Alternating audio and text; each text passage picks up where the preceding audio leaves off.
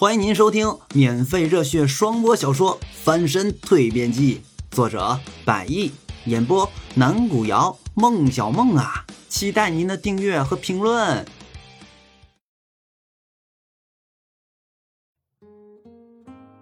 第二回，追梦。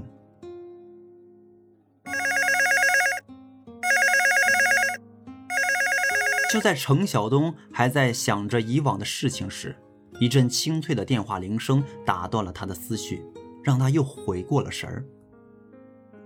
转过身来到电话面前，程晓东拿起电话的听筒，一个熟悉的声音便传到他的耳朵里：“喂，哥，干嘛呢？”“哦，没干嘛，我在家里待着。”原来是弟弟打来的。电话里。弟弟无非又是在说着他那些在大学校园当中所遇到、所经历的许多事情。要说弟弟过去的学习成绩十分好，到了大学之后，依旧还按照过去那样把每天的日程排得满满的，没有一丝想要放松的意思。家里条件不好，他也没像许多人那样买部手机，但仍然会隔两天便给家里打一次电话。向家里人说明他在学校里的生活学习情况。弟弟所说的那些事情，那些大学校园当中丰富的活动以及更广泛的交流，听得程晓东不免有些羡慕。上大学真好啊！哥，那你也考吧。我。程晓东顿了顿，想到了什么，又笑起来。还是算了。我有自知之明，自己不是那块料。再说，这几年打工生涯已经几乎把我过去所积累的那么一点点的学业基础给荒废了。我现在去高考，估计啊，那些题目我都做不对几道。哥，不会的。嗯，好了好了，又不是只有读大学才有出路。程晓东嘴上这么说着，但是心里却着实是对自己的一种安慰。他知道，尽管出路并非只有读大学这么一条，但是最致命的问题是他到现在没有什么拿得出手的一技之长。在目前的社会当中，可以没有太高的学历，也可以没有很丰富的经历，但是不可以没有一项技能专长。这也是他在打工几年之后所体会、感悟到的。放下电话，程晓东又坐回到电脑面前。老爸老妈去镇子上赶集，估计要到下午才会回来。而他除了按时间点喂喂家中饲养的家禽，似乎也找不到其他什么事情来做。上网也是带着一种颇为无聊的心情在上，满脑子都充斥着弟弟程旭刚才所说的话，所描述的大学里面的生活。一个网站弹出的屏幕小广告吸引到了他。你是咸鱼吗？你想咸鱼大翻身吗？那么请加入我们吧。啊，这什么鬼啊？程晓东看着屏幕当中的广告，不由自言自语，似笑非笑地指着说道。不过心里“咸鱼”跟“大翻身”这两个名词却深深扎在他的内心当中，以至于在午间躺在床上休息时，他翻来覆去，却再也无法安然地入睡。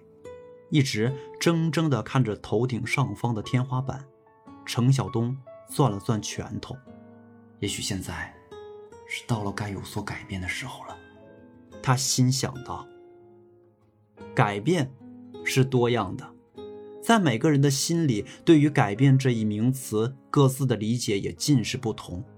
通常来说，是分心态与行动两个层面上，而改变这个核心便在心态上。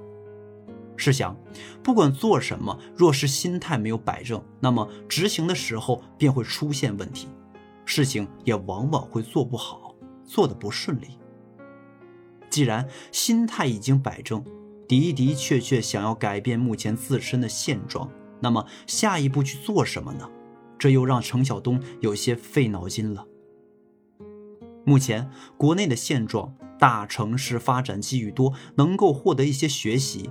但相对所面临的一些问题，就是生活压力大，消费高，中小型城市虽然生活压力相对较小，但与之所面临的却是机遇小，发展空间也是有限。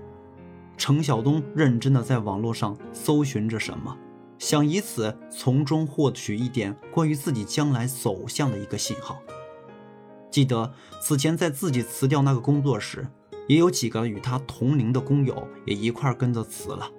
在回家分别前的散伙饭上，席间问起那几个工友下一步的打算，那几位便是计划去上海。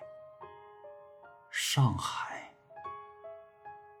程晓东皱了皱眉头，他知道那里是个很发达的地方，但同时也曾听人说过，那里的消费水平不是他这样的人能够有能力消费得起的。况且那边离自己家里也远，若是跟老爸老妈说起，他们未必会支持自己去。那么，北京？程晓东一下子又把目光转移到这个首都城市上。村子里有几个便是去过北京打工的，从他们口中，对于去北京这个城市打工还是觉得比较合适的。而像程晓东心里还想去学门技艺，那么距离家里最近且机遇最好的城市也就属北京了。因此，在听完他们一番说法后，在心里，程晓东已经做好了决定，并准备在晚上吃饭的时候向老爸老妈表明这个想法。傍晚如期而至，老爸老妈从镇子上赶集回来。看他们进门时，脸上那洋溢着颇为喜悦的神情，想必今天的赶集他们收获不小。这样一来，那么自己待会儿提的要求，估计就好说多了。程晓东心想到。晚饭的餐桌上，果不其然。谈到今天镇子上的赶集，父母二人有说有笑，好不开心兴奋。原来老爸老妈在镇子上赶集的时候碰到一个特别的顾客，在经过一番了解后，对方言明自己是某家大型食品加工企业的老板，正在找寻一个家禽供货商。在依靠饲养家禽摆脱了几年前的困窘后，如今又觅得了新的一个商机。难怪眼前的父母如此开心呢。在为家里庆幸的同时，程晓东也在心底打好了草稿。他往自己面前的碗中倒满了一碗白酒，然后从自己的位置上站了起来。爸，妈，程晓东把碗端起，看着面前的父母，以一种很正式的语气说道：“感谢这么多年以来你们对我的照顾，我先敬你们。”你这孩子，今天怎么突然这么严肃了？看到程晓东如此的正式，老妈不仅有些奇怪的问道：“是不是有什么事儿啊？”嗯，他一口饮进碗中的酒，对他们点了点头：“是的，我想出去。”出去？去哪儿？嗯，北京。北京？为什么突然想去那里？晚饭过后，自己的房间里，针对这一问题，程晓东面对着来自老妈种种疑惑与不解。老爸没有过问太多，他在客厅看着电视。这样的问题在家里一向是老妈过问的比较多，而老爸嘛，因为他是男孩子，所以对于他想再度出门这个想法，倒也没有什么太多的说辞。晚饭的时候，在听完他的一番阐述后，也只是表示。如果考虑好了一定要去，那么去也便由着他去。看似这样的思维有些放纵自己的孩子，不过按照老爸的观点，人总要成长，孩子总会长大。况且男孩子出去经受经受锻炼也不是一件什么坏事。所以父亲对于自己想要再度出去的打算，并没有什么阻拦。但是老妈看似有些疑虑。唉，你真的打算好了？嗯。可就算是要出去，为啥选择去北京那里呀？那里可是首都，大城市啊，压力可不小。就近来说，去石家庄也好啊。可北京机遇大呀，或许能学到的东西能够更多呢。哎，那儿也未必能让你学的更多。老妈顿了顿，其实你现在也知道了，今天赶集时候碰到的那个生意人，现在家里要成为他们公司的供货商。我觉得这挺好，你不如就留在家里头，跟着我和你爸一起做这个，多一个人多份力量，兴许将来能搞得很大很好呢。嗯，可我真的还是想，还是想出去。程晓东皱了皱眉头。他知道，现在当父母接下新的活路后，多他一个人是可能会好一些。但是联想到弟弟所说以及曾经错失的那些梦想，还是让他决心要走这么一回。儿啊，你真的打算去那里吗？嗯。面对老妈的问题，程晓东又一次很肯定地对着她点了点头。以前家里条件很不好。再加上弟弟的学业，我不得不放弃一些东西。可现在不同了，弟弟学费不愁，家里条件也有所好转了，所以我想再出去一次。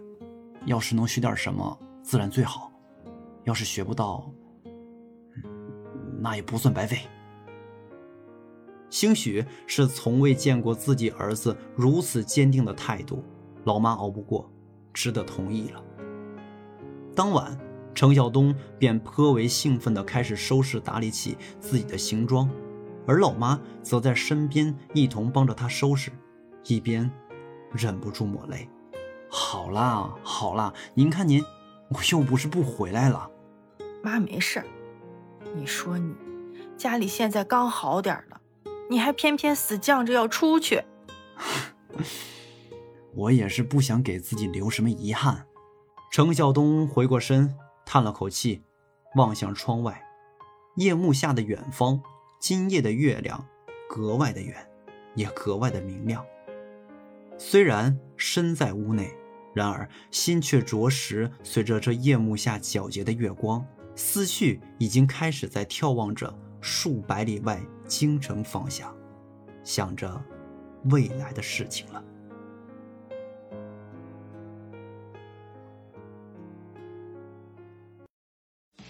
本回已演播完毕，下回更精彩。